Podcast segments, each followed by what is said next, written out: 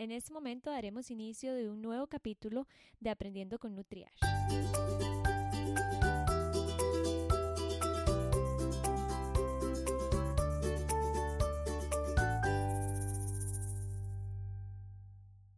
El día 6 de mayo se celebró el Día Internacional de la No Dieta y como les había prometido hoy les traigo un episodio donde un profesional experto en el tema nos explica de una manera sencilla en qué consiste este enfoque y cómo lo podemos incluir en nuestras vidas. Desde que somos pequeños estamos expuestos a escuchar miles, miles de comentarios respecto a dietas, que existen alimentos malos, que existen alimentos que nos engordan, etc.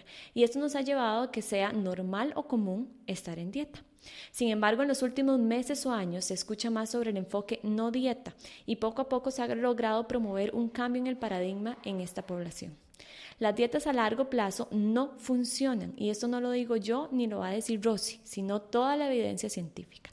Así que hoy, por segunda vez, tengo el gran honor de conversar un ratito con la psicóloga Rocío para poner nuestro granito de arena en este tema. Así que Rosy, muchas gracias porque esta es la segunda vez que lo grabamos. Si ustedes no se enteraron, este, tuvimos la desventaja. Lo digo desventaja porque la primera vez que lo grabamos nos vino este aguacero, tormenta, alarma, todo lo que ustedes se pueden imaginar.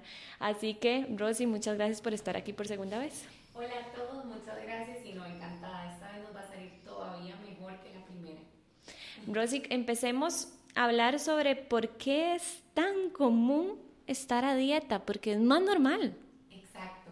Bueno, ahora hace ya varios años eh, se empieza a sistematizar a las personas, al pueblo, a la sociedad, a empezar a dejar de creer en las capacidades biológicas que tenemos o, de, o reguladoras, ¿verdad?, dentro de nuestro cuerpo, de hambre, saciedad, que básicamente se traduce a yo como cuando quiero y dejo de comer cuando quiero se nos hace creer que no podemos, ¿verdad? O sea, que estas señales no son genuinas, que no debemos ser tan fieles a ellas y que más bien debemos regirnos por una estructura impuesta, ¿verdad? Que, y que con eso sí vamos a llegar a una meta, una meta también impuesta por la sociedad que es pesos irreales, una imagen irreal. Entonces, ¿qué pasa? Eh, sabemos a qué hora tenemos que comer. La gente anda con alarmas en el celular, ¿verdad? Ay, ya es hora de merendar. Y tenga o no tenga hambre, es lo que tengo que comer.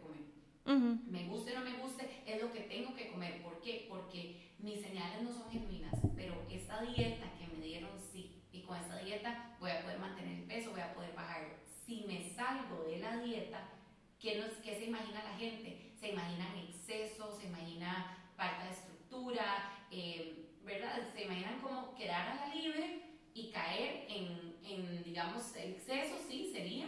Y entonces, bueno, ya vamos a empezar a ver consecuencias negativas que serían como... Em, también hay que tomar en cuenta, Kat, que se empieza a generar una discriminación y mucho prejuicio alrededor del sobrepeso, de las personas que no tienen un cuerpo que va a caer en el supuesto modelo de cuerpo perfecto. Y eso hace que con más ganas las personas quieran estar siempre a dieta, porque pareciera que si no, caemos en ese grupo que tanto nos da miedo. Entonces, muy triste porque de paso las personas que tienen algún tipo de sobrepeso o de obesidad están en el mismo rol, ¿verdad? Una y otra vez a dieta, juzgadas por la sociedad. Si estás así es porque no haces dieta. Si uno dice hoy en día que no está dieta, te vuelven, es que a, te ver vuelven a ver. Sí. Estaba, bueno, como dije al principio en la introducción, em, bueno, estar a dieta se ha convertido en algo muy común, pero la evidencia demuestra que no. Y leí en un blog que mm, me encantó, que era estar a dieta es como estar en una luna de miel. Sí. Porque realmente cuando iniciamos nos sentimos bien, nos sentimos contentos, pero estamos viviendo en una realidad que no es. Por supuesto, y la, la, luna de miel es lindísima y, uno la, o sea, bueno, no estoy casada, pero me imagino que es lindísimo y todo, pero no es la realidad que vas a vivir en el día a día. Ya después empiezan a enfrentar muchísimos retos y es ahí el trabajo. Entonces, eso es cierto, que es como una luna de miel. Sí, claro. Primero porque se comete un gran error. Te dan una dieta que ya desde el principio que te sentás ves que no la vas a aguantar, ¿verdad? O sea, que uno dice como ay Dios mío, ¿cómo que voy a desayunar chicharrones? Bueno, no, no importa, o sea, voy a hacer esto, ¿verdad? O cómo me voy a comer una manzana verde de cena.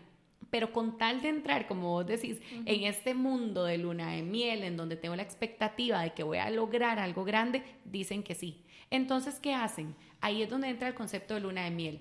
Cumplís años vos, pero yo no voy porque estoy a dieta. Yo cumplo años, entonces no celebro porque dices, por la dieta. Ay, me invitaron a una reunión del trabajo, pero me voy a privar de ir porque así cumplo la dieta. O no te privas, pero te sentís mal. Después está la parte de la culpabilidad, de, no sé, ay, es que esto no lo podía hacer, ya eché todo a perder. Claro, entonces el, paciente llega y sí, bueno, digamos que perdió peso, el cual vos como nutricionista sabes que no siempre es un peso sano lo que se perdió ni real y el paciente lastimosamente no lo entiende, le hacen un enredo, queda feliz porque perdió los supuestos kilos que necesitaba y pone un pie fuera del consultorio y ahora sí, ¿qué hago? Es como cuando se sobreprotege a un niño. Ahora, ¿qué hago con el mundo real? Entonces, empieza a sentir una angustia, esto genera ansiedad y de nuevo un sentimiento de fracaso muy rápido, porque entonces en lo que volviste al mundo real, ni siquiera es que la persona comió exceso, comió normal, llevó una vida normal, subió de peso y ¿qué cree o qué le venden? Es que usted no tiene fuerza de voluntad. Y cada vez se va introduciendo más y más la mentalidad de dieta, en donde le quitamos a la persona el poder de creer en sí misma. El poder de decir, claro, yo tengo la capacidad de regularme, yo no tengo que estar a dieta.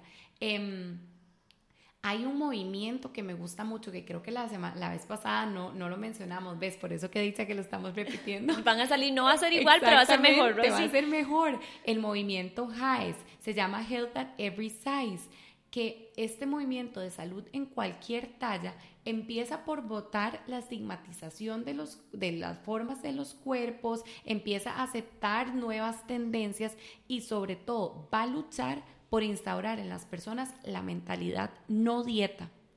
Eh, Rosy, eso que dijiste aceptar, perdón que te interrumpa, la parte del cuerpo eso no significa porque a veces va a decir, ah, es que estoy, no sé, ya aumenté de peso o los gorditos tienen que ser, o sea, que se, vamos a ver, me estoy enredando, de que a muchas veces se piensa que cuando yo quiero mi cuerpo, pero digamos tengo un sobrepeso, me estoy conformando. Y eso no es así tampoco, hay que quitar esa mentalidad. Exactamente. Es de nuevo, mucha mentalidad de dieta y mucha estigmatización, pensar que una persona que se siente con sí misma, es una eh, feliz con sí misma, es una persona conformista. Eso no es así. Es que en la sociedad son una, clase, eh, una especie en peligro de extinción las personas que son felices con sí mismas. Entonces, cuando hay una que lo es, uno dice, mm, mm, esa persona es insegura. Lo que pasa es que trata de taparlo diciendo es que es eso, que dicen tratan de taparlo, pero es que no necesariamente. No, totalmente. Eh, muy típico. Me dicen, ay, es que fulano tiene sobrepeso. Fijo es como un mecanismo de defensa. ¿Por qué? ¿De dónde salió esta frase, mecanismo de defensa que todo el mundo usa todos los días? No lo es, porque una persona que tiene sobrepeso tiene que tener un problema. No. Eh, ¿Y qué quiero decir? ¿El sobrepeso es algo sano? Bueno, honestamente, no todas las personas que tienen sobrepeso tienen alguna enfermedad. Entonces, no quiero decir que esa persona se debe descuidar, pero si es una persona que come tranquila, que disfruta, que es feliz, que tiene una familia, que, está ejercicio. que hace ejercicio y que no le interesa tener un bajo peso o que no busca un modelo de belleza que no existe y es feliz, está bien. Al igual que una persona delgada. ¿Cuántas veces a una persona delgada le presionan que tiene que comer? Coma, es que usted tiene que comer. Que dicho es usted que puede comer sin hacer dieta. Eso no es cierto. Se cree que las personas delgadas, bueno, Katy, vos sos bastante delgada y supongo que lo habrás escuchado. Usted no me entiende claro, Rosy, muy seguido. O sea, y es como, ah, es que como para ustedes ser nutricionista es más fácil, además usted es más delgada. Usted, eso, no sé, yo siempre le digo al paciente que el, el peso no es indicador de qué tan saludable estoy yo, ¿no? Claro, sí hay más, no, aquí no estamos diciendo que no hay más riesgos si yo tengo una obesidad de ciertas enfermedades crónicas no transmisibles como diabetes, hipertensión, este, enfermedades cardiovasculares, pero una persona puede estar delgada con el colesterol por las nubes, por el triglicérido por las nubes. Exacto. Bueno, y ahí es donde está la imagen que la, que la sociedad nos ha impuesto, como vos dijiste todo este ratito, nos ha impuesto y que hace tanto daño. Totalmente. De hecho, los estudios comprueban que una de las principales razones por las que las personas no pueden bajar de peso es por la estigmatización que hay alrededor de ellos. Una persona con obesidad que se cree que es sedentaria, que es vagabunda, que no es disciplinada, cuando vos sabes, nosotras que trabajamos con muchos pacientes, lo que les pasa es que han seguido por años dietas, em, lo que los demás les dicen, toman batidos, ahora se toman una pastilla, ahora esto se hacen cirugías eh, estéticas, etcétera. Y no, o sea, han dejado de seguir tanto sus señales que van alterando su metabolismo y la manera en que van a recibir eh, ciertos grupos de alimentos, entonces ya se vuelven más sensibles a los carbohidratos, ya, y van, se van dañando por esta mentalidad que se les impuso de usted tiene que estar a dieta. Rosy, esto lastimosamente la, los culpables son los profesionales en salud. Y me duele porque yo soy de, bueno, ambos somos de ambas somos de salud y es tan triste ver como esta mentalidad dieta la han generado nutricionistas por años, médicos por años. Y si y uno si no lo pone a dieta el paciente mismo, cuando yo le digo, pero no te voy a dar porciones, bro, si te han llegado con mil quejas de mí, ay, ¿cómo no me dio porciones? Me da ansiedad, eso, esa es la nutrición que debe estar presente. Exactamente. Pero lastimosamente es el profesional. Yo no quiero que nadie que escuche este podcast se sienta culpable de que, ay, sí, es que yo entré en mil dietas. No, es que han ido con el por el camino común, que eso no significa que sea el saludable. Exacto. Y no ha sido no ha sido culpa de ellos, sino mucha culpa de profesionales irresponsables. Totalmente. Y no porque digamos, estén colegiados lastimosamente, eso no significa que están haciendo bien las cosas. No, y sabes por qué, Katy, porque es más fácil darle al paciente una dieta estructurada y, eh, digamos que darle como el confite que quiere en ese momento y después, si el paciente falla, no hay por dónde perder, porque ¿cuál es la respuesta de los profesionales? Usted no tuvo fuerza de voluntad. Lastimosamente, no lo hizo. No lo hizo. Lastimosamente, los médicos caen también en ese error, ¿verdad? De, es, ah, que usted está gordo, es que esto es, es por su sobrepeso. No indagan un poquito, no son sensibles. Con los niños se ven atrocidades. Atrocidades. Y es o sea, dan ganas de llorar, de usted va a ser ansiosa para toda la vida, usted va a ser gorda para toda la vida, es que usted, o sea... Rosy, si nosotros tenemos pacientes que desde niños les dicen esas cosas y no es, o sea, eh, como desde niños ya empiezan a, tener una visión que no es correcta por una persona y es que los niños no olvidan las cosas. No. Estoy segura que muchísimas personas que tienen sobrepeso o tienen obesidad o ahorita son delgadas, etcétera, han tenido por años ese comentario que en algún momento le dijo el médico, la nutricionista, el compañerito, esas cosas no se olvidan. O sea, no se olvidan. Exactamente, esas cosas no se olvidan, les quedan muy marcado y de ahí ya empezamos a tener una mala relación con la comida. Además, ya empezamos a votar esos pilares tan importantes de la mentalidad no dieta, por ejemplo, la aceptación al cuerpo, el respeto. Ve ahorita cuántos movimientos de respeto, de empoderamiento femenino, de igualdad de género, pero ¿quiénes somos las primeras que nos saboteamos y nos autodestruimos y nos agredimos? Nosotras mismas. Nosotras, cuando nos levantamos y no que fea, que gordas, que mira la de la par sí, y después salimos a empoderar mujeres y cómo estamos nosotros por dentro. Pero si hay algo que, que yo se lo comento mucho a los pacientes y es que realmente yo le digo, no, le, no, se le, no diga nada a su cuerpo lo que usted no se diría a usted. Usted se dice gorda, usted se dice fea, ay mira, esta camisa me queda horrible y empezamos con esto, pero mentira que usted le va a decir es una amiga. Usted lo puede pensar, pero usted no lo va a decir. Exacto. Entonces, ¿por qué nos autoagredimos de esa manera? Bueno, vos sabes que el ser humano, debido a que se juzga y la falta de apoyo que tenemos los unos a los otros, llega a tener igual, o sea, mucho miedo al éxito mucho miedo a sentirse que está bien. Es como cuando las personas se compran un carro y les da vergüenza que los vean en el carro nuevo. ¿Por qué? Porque nos acompleja que una vez que alcancemos el éxito, alguien nos sabote. Es cierto. Entonces, incluso pasa cuando una persona, por ejemplo, entra en un plan sano y vos le decís, va bien, sienten mucho miedo y sienten como un afán de sabotearse. ¿Por qué? Por miedo a ser juzgados. Entonces, ¿qué pasa? Ahí ocupamos empezar a estructurar y a desaprender lo que por años ha sido una personalidad miedosa al éxito y hacerla, construirla con seguridad para que cuando se alcancen las metas la persona se sienta bien en ellas. Y para crear eso con seguridad la dieta no va a funcionar. Jamás, jamás. Ahora, otra cosa que es muy importante, que las personas son un poquito escépticas y este es un trabajo importante eh, para profesionales que llevan esta línea que llevamos nosotras los alimentos van a tener 100% que ver con la reacción que va a tener nuestro cerebro. O sea, nuestro cerebro, las emociones no, no, son algo abstracto, existen, científicamente ahí están, eh, se pueden explicar, tienen una zona del cerebro en donde cada una se genera, etc. Entonces, comidas altas en grasa saturada, comida, o sea, exceso de comida chatarra, sedentarismo, va a modificar el cómo nos veamos o incluso la falta de comida el cómo nos percibimos, el cómo nos sentimos, el cómo nos vemos, va a, hacernos sentir a veces muy eufóricos y de un pronto a otro un bajonazo. Entonces, la comida saludable y el estilo de vida saludable es más como que uno tiene que decir, ok, yo como esto porque me voy a sentir bien. O sea, recordar que los alimentos los alimentos y el cuerpo se llevan realmente muy bien, genuinamente se llevan bien alimentos saludables y me encanta que vos siempre pones cosas de ir a la feria, em, ver unos hongos como algo divino, ver, o sea, todo, ¿verdad? Igual un queque de chocolate. Si lo queremos ver bien, bonito, agradable, sentarnos en un plato, eso nos va a desarrollar sentimientos positivos hacia nosotros mismos.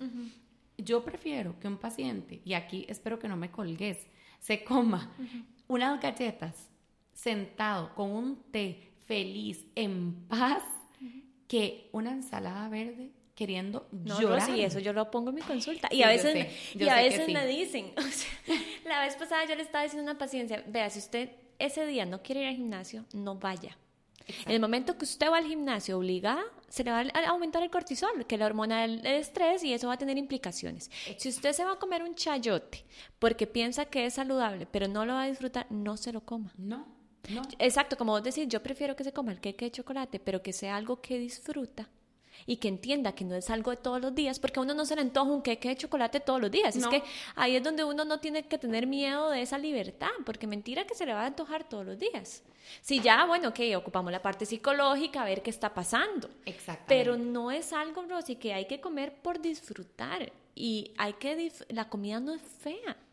La comida saludable es deliciosa, nada más hay que experimentar, ver cómo lo preparamos, pero claro, o sea, es mejor ese té y no ir al gimnasio si ese día no quiere y el queque y las galletas, pero que realmente lo estés disfrutando. Exactamente, sentirse bien, porque al final cuando empezamos a empujar la línea también hacia una vida saludable en exceso, también generamos un desorden de alimentación y falta de felicidad, o sea, se siente uno insípido, la comida está insípida, eh, apático, no tenemos ni sentimientos ni de alegría ni de nada. Yo sí que eso era parte, creo que, eh, bueno, no, creo no, tengo varios pacientes que cuando ya vienen de una dieta muy estricta me dicen, es que ya no disfruto comer, es que todo me sabe horrible.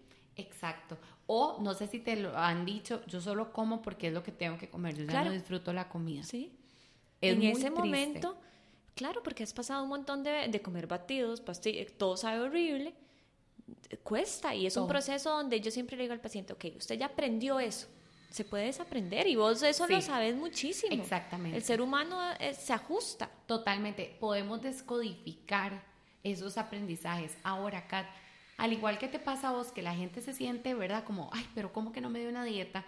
En la consulta de psicología y alimentación, nosotros tenemos que trabajar aspectos físicos, sociales, espirituales, profesionales, eh, emocionales e intelectuales. O sea, es como todo el combo. A veces la persona sale y me dice como, pero es que hoy no me dijiste nada de qué hacer con la comida. Entonces yo le dije, no, pero hablamos 100% de lo de tu trabajo.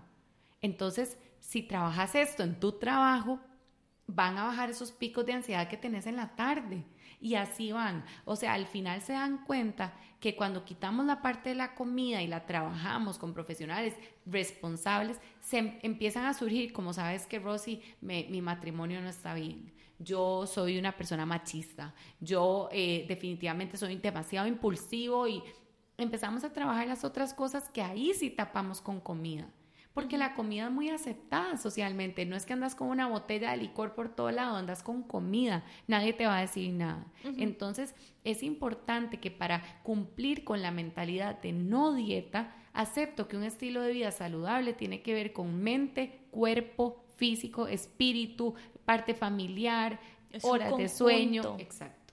Y Rosy, ahora que dijiste eso es muy curioso porque si usted es paciente mío, usted va a saber de qué estoy hablando, pero que yo les mando siempre las tareas de sueño, de tiempo para usted, de meditación, de respiración, y se me quedan viendo como, pero usted, ¿por qué no me está diciendo nada de la comida? Y yo, yo sé que no soy psicóloga, nada más que yo sé que indirectamente eso le va a, a servir para mucho, es que no es solo comida. Exactamente. Hay muchos factores. Exactamente esos factores que vos pones, porque ya tus pacientes me lo han dicho, de meditar, de las horas de sueño, de no usar el celular mientras comemos, ¿qué pasa? ¿Qué promueven? Promueven el placer por comer, promueven las señales de hambre, las señales de saciedad. Entonces, inmediatamente, ¿qué es lo que el paciente llega a experimentar cuando entra en esta línea? Que su objetivo se puede cumplir siendo libre no sintiéndose atacado, no sintiéndose encerrado. Ahora, muchos de ellos vienen como el pajarito que lleva años en una jaula. Le abrís la puerta y no quiere salir. Porque no sabe, tiene mucho miedo.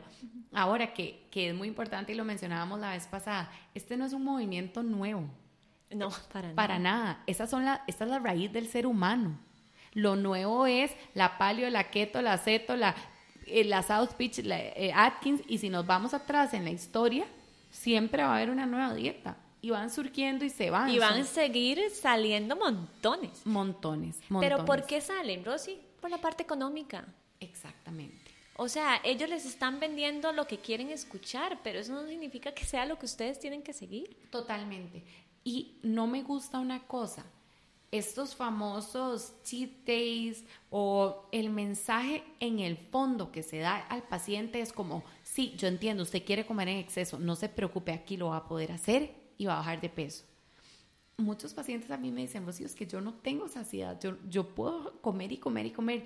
Y uno luego les enseña que si haces un ciclo de nutrientes, de buena alimentación, de hidratación, de sueño, de evitar estrés o evitar no, de gestionar mejor el estrés y tener buenas prácticas, la comida se deja de sobrevalorar ahorita se sobrevalora la comida como única actividad del ser humano. Los papás van con los hijos a hacer una actividad, ¿a dónde los llevan? A comer. Nada más. Cumpleaños, bautizos, eh, bodas, etcétera. Todo es comida, comida, me reúno, comida, todo es comida. O sea, nos cuesta mucho ser creativos y decir, me voy a sentar con mi hija, voy a armar un rompecabezas. O voy a hacer maicena, le voy a meter los pies en maicena por un rato y vamos a jugar. Todo es comida, comida, comida. y a los adultos ni se diga uno empieza a salir con alguien y ¿qué hace? salir a comer. Salir a comer. 100%. O sea. Rosy, y bueno, ese, el, ese día libre a mí tampoco me gusta porque además como que no promueve que estás haciendo algo bueno, sino que espera el día porque es como esa expectativa. Como que estás en la cárcel y es tu día libre. Exacto, es así. Entonces para mí eso es terrible, pero ¿cómo empezar a lograr ese cambio? Porque, bueno, yo leí unos principios básicos que la vez pasada lo leí para la mentalidad no dieta y me encantaron y vos me, aportaste muchísimo de lo que yo podía, más de lo que yo podía aportar. Y el, el, el primer principio decía aceptación y respeto hacia nuestro cuerpo, que ya eso lo comentamos. Luego el segundo, que también lo comentamos, que es reconocer que la salud y el bienestar es integral, no solamente físico, y ahorita vos lo dejaste muy claro. Pero el tercero es que este ya está relacionado con lo que yo te voy a decir, que la alimentación debe ser equilibrada y cubriendo las necesidades individuales del hambre, saciedad, apetito y placer. Exacto. Y ahí entramos 100% en la alimentación intuitiva. O sea, mis necesidades son totalmente distintas a las tuyas, totalmente. Y si un profesional no puede entender eso, hay que cambiar. ¿Por qué razón? Voy a poner un ejemplo. Para mí el almuerzo es un momento en donde me llega y yo no tengo mucha hambre. Pero a la hora del café, a mí me fascina el café y ese es un ejemplo real. O sea, a mí me encanta. Entonces, yo para el café sí me quiero sentar con un sándwich, con unos pancakes de los que me mandó hacer Katy. Solo quiero hacer una pausa, Rosy. Ama los pancakes, los adora. Y yo, los amo. Te voy a traer un día de estos, Rosy, te lo prometo. porque no me quedan igual que en las fotos de Tati. Pero entonces sí, o sea, uno no puede equilibrar. Exactamente, ahí está equilibrado. Que si vamos a hacer ejercicio, entonces yo veo qué es lo que me cae mejor. Nunca se me olvida, una paciente maratonista, le mandaban antes de un fondo de 25 media naranja. No puede ser. O sea, por Dios, solo alguien que corra puede entender lo que pasa en 25 kilómetros. En media naranja, no importa si para su tabla de requerimiento diario, calórico diario, cumplía. No. O sea, ¿qué, ¿qué vas a comer? Después de eso, esta misma paciente le dicen que si ella se come un poco pre-fondo, tiene que seguir su dieta completamente normal.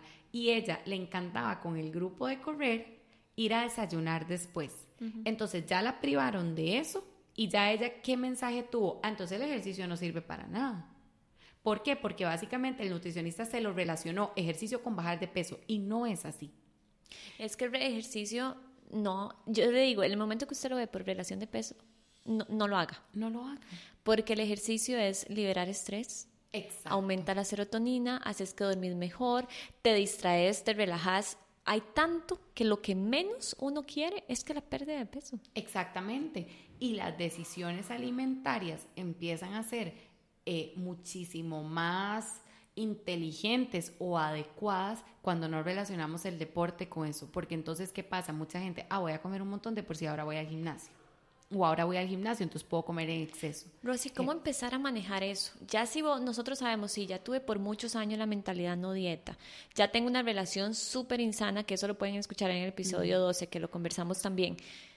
¿Qué podemos empezar a hacer para quitarnos esa culpa, para quitarnos eso, no sé, de que tengo que estar o qué hacer cuando esta sociedad nos vende y nos vende y nos vende? Exacto. Bueno, para quitar la mentalidad de dieta, eso es un músculo que tenemos que trabajar y hay que hacerlo con ejercicios que son bastante básicos pero muy repetitivos. Por ejemplo, a mí no me gusta para nada el cheat day, pero cuando una persona me dice, Rocío, yo no puedo bajar la dieta, yo le digo, muy bien, vamos a planear qué día te vas a salir de la dieta, porque por si eso pasa, que la gente está tan rígida que se suelta un atracón y eso a mí no me gusta. Entonces yo les digo, miércoles en la mañana, desayune algo que no tiene nada que ver con su dieta, nada que ver, pero como lo que sea, lo que yo quiera, y yo, sí, sin caer en el exceso, pero si usted lleva, porque me ha pasado años sin comer pinto, cómase un gallo pinto, que es una tan comida que es, y, excelente. que es. Exacto, eh, cuando yo estudié en Barcelona, no podían creer ese desayuno que hacíamos nosotros. Y, o sea, las profesoras decían, pero eso es lo máximo. Yo sí, exacto, es lo máximo. Entonces, coman gallo pinto. O, por ejemplo, ejercicios muy básicos. ¿Qué es eso de que solo me como medio banano? O sea, por favor, comas el banano completo. Eh, gente aquí que lleva años de no permitirse comer un mango. Porque es demasiado dulce. Exactamente, y porque ya les dijeron, o sea, ¿cómo es posible que nos quiten comidas que de por sí parte de la mentalidad no dieta apoya mucho la alimentación cero kilómetros? Eh, para los que nunca habían escuchado este concepto, la alimentación cero kilómetros es consumir alimentos propios del territorio donde vivimos. Eh, primero porque es cero huella de carbono y además de eso porque lo normal es que nosotros consumamos banano, piña, mango y no en medio invierno un kiwi o un melocotón. Eso, pero bueno, no pasa nada, no es que tiene nada de malo, pero jamás privarnos de estas cosas. Entonces, empezar a hacer ese tipo de ejercicio. ¿Qué alimento es prohibido para usted? Bueno, para mí es prohibida la granola. O el arroz. O el arroz. Y el pan. Doy el, ejemplo más sencillo. Claro, siempre las pobres harinas salen trasquiladas, ¿verdad? Entonces, no, empezar por ejercicios muy pequeños. Ahora, siempre previos a que a pensamientos positivos. Ay, no me voy a engordar. Entonces lo cambiamos de una vez. Qué rico, agradezco por esto que me voy a comer, delicioso, limpiar hábitos de alimentación, no más celular, comer en plato plano, hacer pausas al comer, tomar agua en vez de fresco, eh, sí, tomar el café, ¿verdad? En, o sea, hacerlo en diferentes tiempos, servirse la comida en distintos platos. Si voy a repetir, no solo repetir el carbohidrato, repito todo, ¿verdad? y has visto cómo les, les asusta eso. Yo les digo, no, repita todo. ¿Qué? No, pero ¿cómo? Es que no vas a comer otro plato del mismo tamaño, estás, estás repitiendo poco. Exactamente. Y esa es la importancia de la tecnología. Sí. Porque cuando uno come, está con el celular, está con las noticias, está con el iPad. No, escucha tu estómago cuando te manda la señal al cerebro que dice estoy satisfecho. Exacto. Y la gente me ve como ahora muy holística, porque obviamente yo no salí de la universidad con este chip. Claro. Por supuesto que no, porque es la estructura donde meten a todas las nutricionistas. Exactamente. Entonces, cuando yo empecé con este, esta misma estructura tan horrible, este, yo me acuerdo que yo veía al paciente más estresado y demás, y yo dije, esto no puede ser así. En el momento que yo me empecé a salir, Rosy, yo desconfiaba, del, hasta Sí. desconfiaba uno del proceso porque uno decía, ay, no estoy haciendo algo diferente, no lo que me enseñaron. Claro, uno lo cuestiona. Y Rosy, vieras cómo uno ve al paciente disfrutando ahora algo y que yo siempre le pregunto, ¿la- ¿te sentís a dieta? No. Exacto. Ya me siento tranquila. O sea, no importa si usted no bajó de peso, usted no está a dieta. Vos sabes que cuando yo estudié, igual entramos en esta línea, yo desde el principio decía, bueno, cuando regrese a Costa Rica tengo que comprarme un InBody, o sea, yo, yo tengo que tener uno, porque aunque sea la parte de psicología, yo tengo que hacer la medición por control y mis profesoras me decían que no, que no, y yo escéptica, que sí, que sí, que sí, que la medición es necesaria.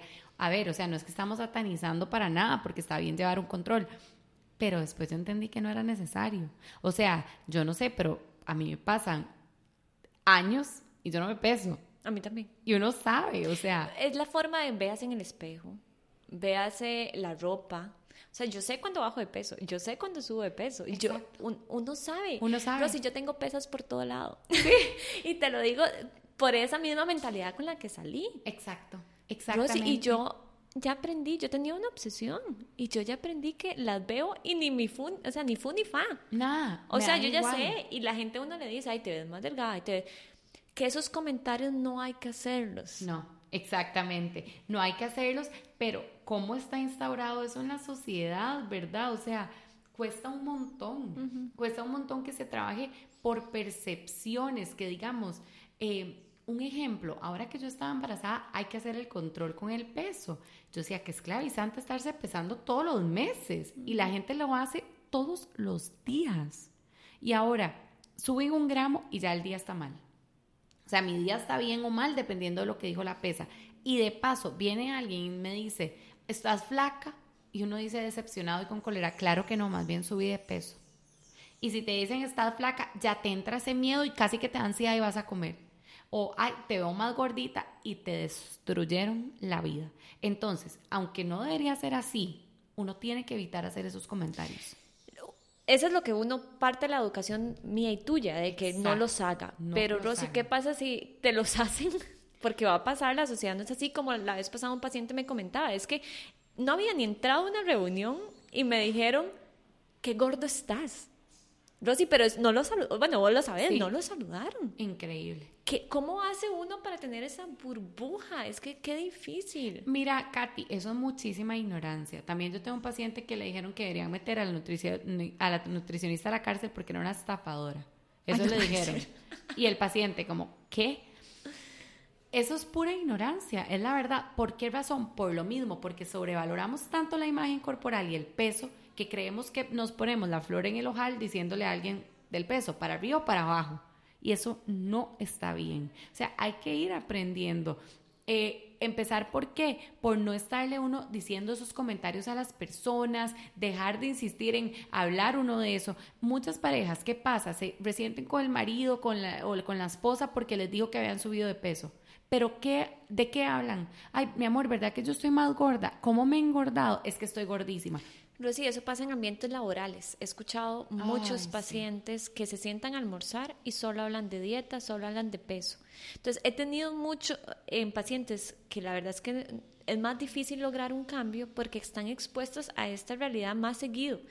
Pero, ¿qué hacer? Porque es muy difícil ignorarlos. Vos la vez pasada en el podcast pasado mencionaste, bueno, en este que volvimos a grabar, mencionaste cambiar el tema. Exacto, siempre. Cuando en una mesa se está hablando de dieta, de peso, saque y atraviese usted el caballo con un tema distinto. Ay, vieron lo de las elecciones. Eh, ay, mira, vieras que me corté el pelo. Me encantan esos cortes. Ustedes vieron qué bonito lo que están haciendo, la nueva exposición que hay. aunque caigan mal, y siempre va a haber alguien insistiendo en el tema de dieta, o incluso decir, hey, hablemos de otra cosa que no sean dietas, qué cansado. Uno ahí ya sembró una semillita en todas las personas en esa mesa de decir, sí, es cierto. Ahora, hoy en día, digamos, ahorita se empiezan a ver bastantes movimientos de eh, ingesta intuitiva, mentalidad no de dieta y va quedando, o sea, va dejando rastro, la publicidad va ayudando. Entonces, de esas cinco personas, por lo menos dos van a decir, mira, sí, ya no hablemos de eso. O que uno vea que la mamá te está hablando lo gorda que está, etcétera, frente a la hija. Mira, no hablemos de eso frente a ellos. Em, aprender a siempre decir comentarios positivos a las personas, no solo, ay, qué flaca que estás, sino que, mira, qué linda la base que usaste, ay, qué, bien se te ve ese color de pelo. Eh, ¿Por qué? Porque genuinamente entonces empezás a verle la parte linda a las personas y por lo tanto a uno mismo. Y es que la parte negativa, hoy estaba de hecho viendo un video que te lo va a pasar, Rosy.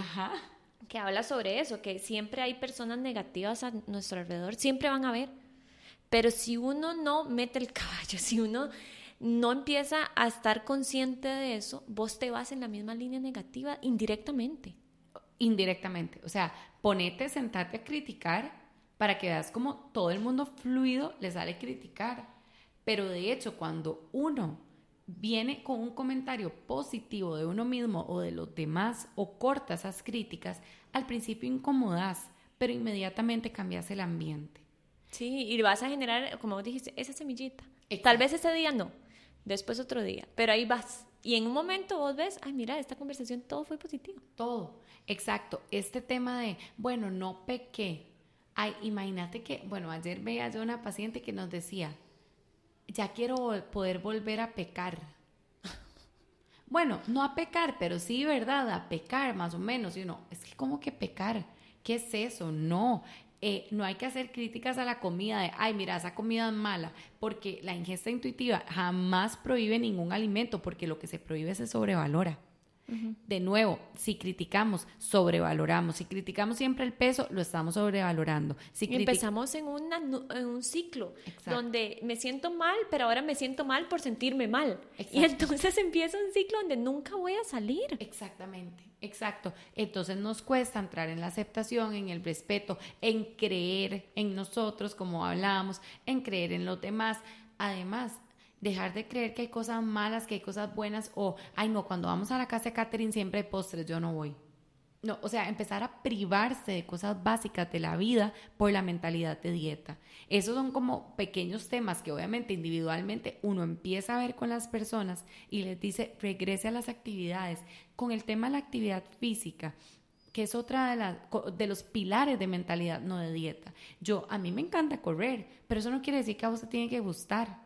Si a vos lo que te encanta es el triatlón, la esgrima o el ajedrez, hágalo haga lo que a usted le gusta. Y es que tenemos la mentalidad también que el ejercicio tiene que ir a entrar a un gimnasio, entrar a un grupo, es moverse, Rosy, es actividad física. Si yo no me gusta, si a mí no me gusta hacer absolutamente nada, entonces vaya de aquí a la esquina a caminar con el perro, eso es actividad. Exacto. Es lo único que me, me gusta bailar con la escoba. Eso es actividad, o sea, Totalmente. lo que sea. Hace poco una muchacha en Twitter puso que cuando ella no tenía tiempo de ir al gimnasio, hacía ejercicio en la casa. Mira, me sorprendió la lluvia de críticas y bueno, obviamente a través de redes sociales. hay que sacar tiempo para eso, de que como no tiene tiempo. Ajá, de claro, como usted. Y yo, perdón, hasta, hasta en la silla de una oficina uno puede hacer ejercicio. Y es totalmente cierto. O sea, mientras usted espera que le contesten el chat, si usted quiere, usted se puede poner a hacer sit-ups. O sea, no importa, es lo que uno quiera. Entonces, sí se puede, es salir a caminar, caminar, eh, una paciente mía le da miedo caminar afuera, entonces camina dentro de un jardincito que tiene y me dice que le da 50 vueltas, no sé cuántas vueltas, lo hace. Es la actividad que uno disfrute. Ayer me decía una muchacha, es que, ay, bueno, no me está yendo tan bien, solo salgo a correr, eh, a caminar tres kilómetros y medio. y yo, eso está excelente, entonces ya le dejé ver que hasta en los atletas corren tres kilómetros y medio a veces como entrenamiento y ya le cambió ya la perspectiva, como, claro. o sea, estoy bien. Pero, Kat, ¿por qué? Porque en lo que hay que trabajar es la base de la autocrítica. Eso es lo primero. Cuando empezamos a dar gracias por lo que hacemos y valorar lo que hacemos, dejar de sabotearnos, empezamos a introducir toda esta eh, o sea, la salud como verdadero objetivo. Una paciente la vez pasada me dijo, Rosy, que, ay, no quiero echar a perder todo lo que hice porque ya tengo esta situación. Y yo le decía, pero es que usted no está jamás donde inició. Jamás. Puede ser que con el peso, pero ha cambiado tantas cosas que cómo me va a decir usted que está donde inició. Exacto. De hecho, el proceso no tiene retroceso, ¿verdad, Kat? O sea, tiene continuidad hay recaídas. Ahora, hay momentos en donde uno necesita como dejarse a la libre, o sea, como hoy no tengo energías, como vos decís, hoy no tengo energías para ir al gimnasio, no voy. Hay, hay ciclos, hay ciclos hasta de autocuido en donde tenemos que eh, ahorrar energía, estar solos, a veces queremos estar acompañados con ruido, eso es aprender a conocerse. Y eso es mucho, porque las personas que se conocen a sí mismas no aceptan que les digan qué hacer. O sea, se, se regulan, escuchan consejos, pero no se dejan, así tome su dieta, váyase a la casa, cumpla, devuelva. No, no lo permiten. Rosy, y aquí quiero decir que si ustedes han tenido una mala experiencia con alguna nutricionista, que creo que a la gran mayoría de personas le ha pasado, o con psicóloga, pasa exactamente igual, no, no es la única hay un montón, entonces experimenten y si ustedes ven que les están imponiendo, que les están imprimiendo una dieta o que no se está ajustando a su realidad, porque la nutricionista no, ustedes no se tienen que ajustar a la nutricionista, ella se tiene que ajustar a ustedes. Entonces si ven, intenten con otra, hay muchísimas nutricionistas que les pueden ayudar en el proceso y no piensen que ese proceso se puede hacer solo. Exactamente. Pero sí es necesario la psicología, yo lo he visto. Yo sé que a veces lo ven como, ah, no es que no tengo plata, es muchísima inversión. Es que usted está invirtiendo. Exactamente. O sea, no lo vea como un gasto. Usted está invirtiendo. Y, y ve, va para los dos lados. La, la psicología de verdad se necesita apoyar mucho en la nutrición porque aunque uno cree que los pacientes lo saben todo, la educación nutricional es tan importante. Eh, el otro día un paciente me decía, usted, vos pusiste un ejemplo, me parece que era de una sopa de tomate, o no sé si incluso fue Boris el que me contó que habían aprendido a hacer una sopa de tomate con ustedes. Entonces yo le daba el ejemplo, le decía, no te comas la de X restaurante que es pura crema dulce y que realmente perdés, ¿verdad? Entonces hace, y él me decía, pero usted cómo sabe eso? Eh, un paciente me dijo, es que usted que me diga, haga una sopa de tomates, como que yo le diga, él es constructor o arquitecto, no sé, que me diga, eh, ponga una viga ahí y esto, y lo hace súper fácil. Ok, sí, eso a mí no me suena facilísimo. Hacer la sopa de tomate para mí es súper sencillo.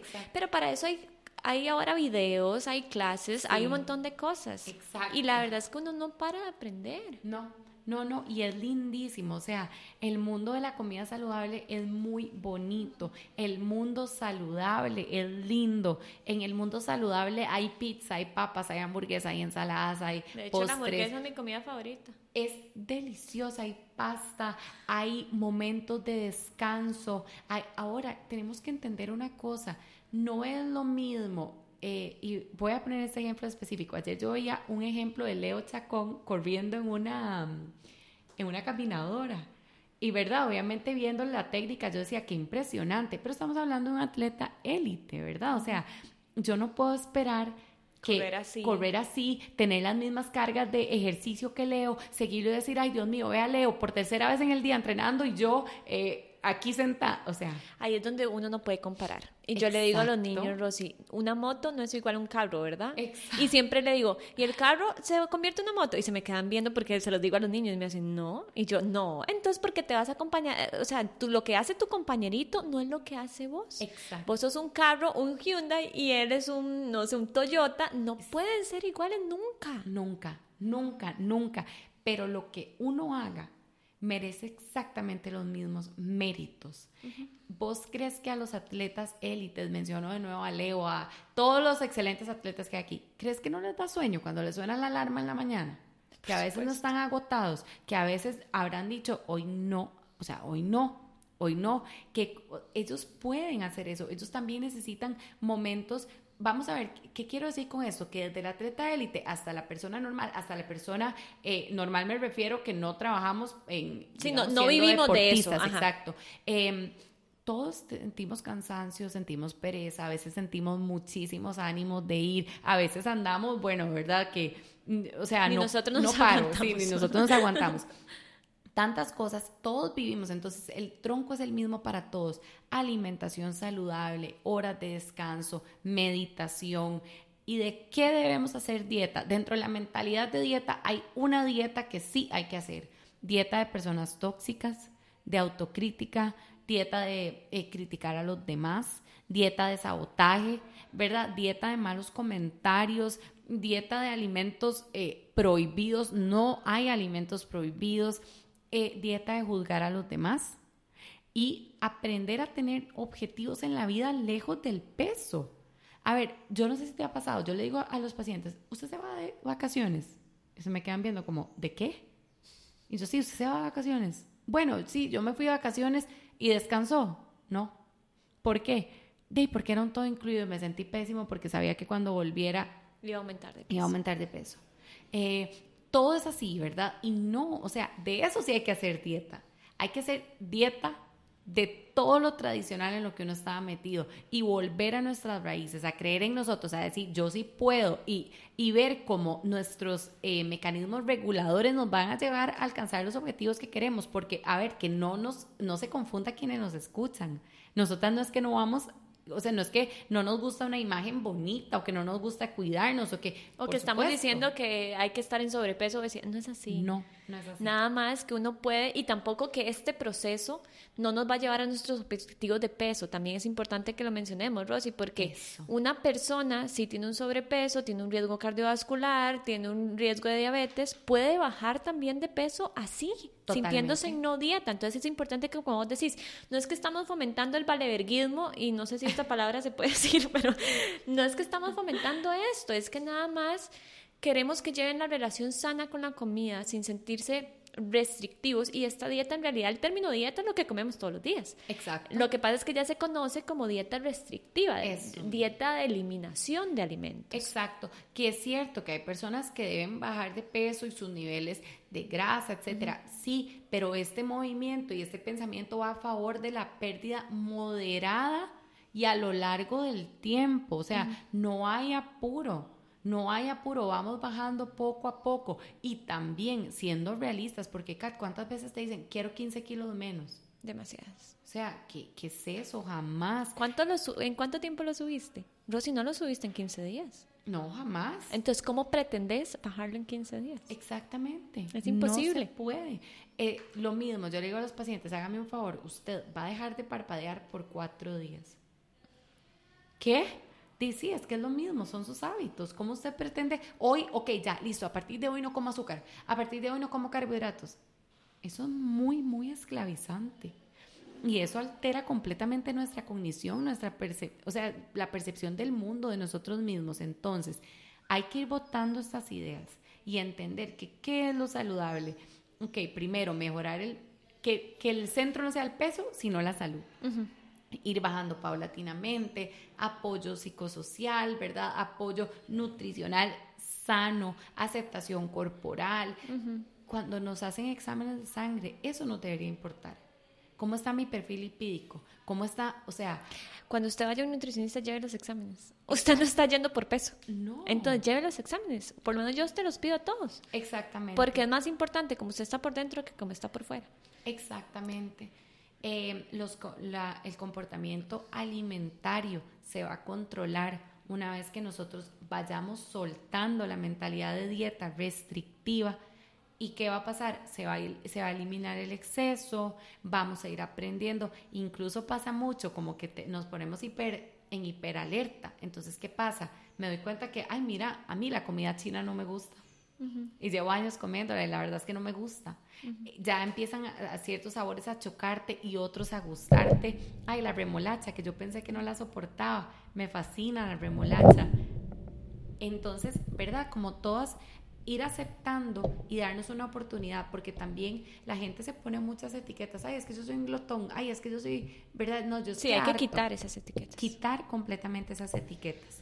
Eh, Rosy, bueno, yo creo que hablamos de manera general bastante. Yo lo que quiero dejar que todos se queden con este episodio es no hay que estar a dieta, no hay que restringirse, no hay alimento malo, por favor, no hay alimento malo. Por favor. Y también entender que este proceso muchas veces hay que hacerlo en compañía de una nutricionista, de un psicólogo y ver que también tal vez la relación insana no se debe a la comida, o sea, hay algo de más que yo tengo que trabajar y por eso también la parte psicológica es muy fuerte y es muy importante. Exacto, sí, yo cerraría diciéndoles que hay que trabajar en la parte del agradecimiento y del perdón Perdono a las personas de mi familia que desordenaron mi relación con la comida, me perdono a mí, me perdono cada vez, si me tengo que perdonar tres veces al día porque todavía no me siento cómoda comiendo, lo voy haciendo y voy agradeciendo y voy aceptando y voy mejorando, me alimento mejor de pensamiento y de palabra. La terapia de agradecimiento es algo impresionante. Es impresionante y no es fácil. No, no es fácil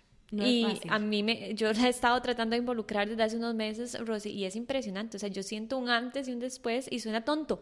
Pero no es decir este gracias a Dios, bueno, si la persona es católica. No, es realmente dedicarse un tiempo, porque uno se va a dar cuenta de las cosas que uno da por sentado, uno las empieza a ver como de manera ya positiva. Igual que la parte positiva, no no hable, aquí estoy diciendo el no, pero no lo ponga en negativo. Siempre ponga la, la, parte positiva. Si algo no le gusta, ok, busquemos la parte positiva. Exactamente. Busquemos lo positivo, no veamos siempre el punto negro y pensemos que nosotros vinimos a, a este planeta, uno, a ser felices y dos, a lograr grandes cosas. O sea, a tener un objetivo, que mi vida cada día no se vaya en vano. Es más, hay, hay un ejercicio muy chiva de tratar de ser feliz por cinco días y la gente como fácil. No, no es tan fácil. Entonces, a sentirnos plenos, a de verdad a luchar por, o sea, por ser genuinos con nosotros mismos, a luchar por lo que nos gusta, a quitar lo que no nos gusta y a vivir la vida de manera que valga la pena, disfrutando la comida sin sobrevalorarla. Y, no, y no pierdan tiempo en quitar alimentos. O sea, puede ser que funcione, pero a largo plazo, no, vamos a ver, funcione en el sentido de que va a lograr su objetivo, eh, objetivo al corto plazo, pero no va a funcionarle. Exactamente. Ya está comprobado que las dietas no funcionan, no lo decimos ni Rosy ni yo, sino de verdad tengan esa relación sana Em, y más bien, Rosy, gracias por grabar este episodio de nuevo. Creo que nos quedó más bonito. ¿Verdad? Sí. la verdad es que también esto para nosotros como profesionales es un aprendizaje. Yo estoy segura que Katy lo sabe también, uno aprende muchísimo de los pacientes porque al final todos estamos metidos en esto. Nosotras alguna vez también fuimos escépticas, alguna vez también estuvimos en la línea tradicional y bueno, no, Em, de verdad agradecerles escucharnos, cualquier pregunta, cualquier duda. Bueno, a mí me pueden buscar por eh, psicóloga Rocío Azofeifa en Facebook o bueno, en mi Instagram Rocío Azofeifa, que también ya bastante gente me contacta por ahí. Y eh, no, Katy, muchas gracias. Eh, eh, perdón, a las personas que nos escuchan, de verdad, si usted tiene este proceso, busquen ayuda y de verdad Rosy es excelente en esta relación. Yo manejo muchísimos pacientes con Rosy y veo un antes y un después. Entonces, de verdad, la recomiendo a ojos cerrados y ojalá la puedan, si tienen esto, ojalá la puedan este, visitar. Más bien, muchas gracias Rosy y nos oímos en el próximo episodio. Gracias, nos estamos escuchando.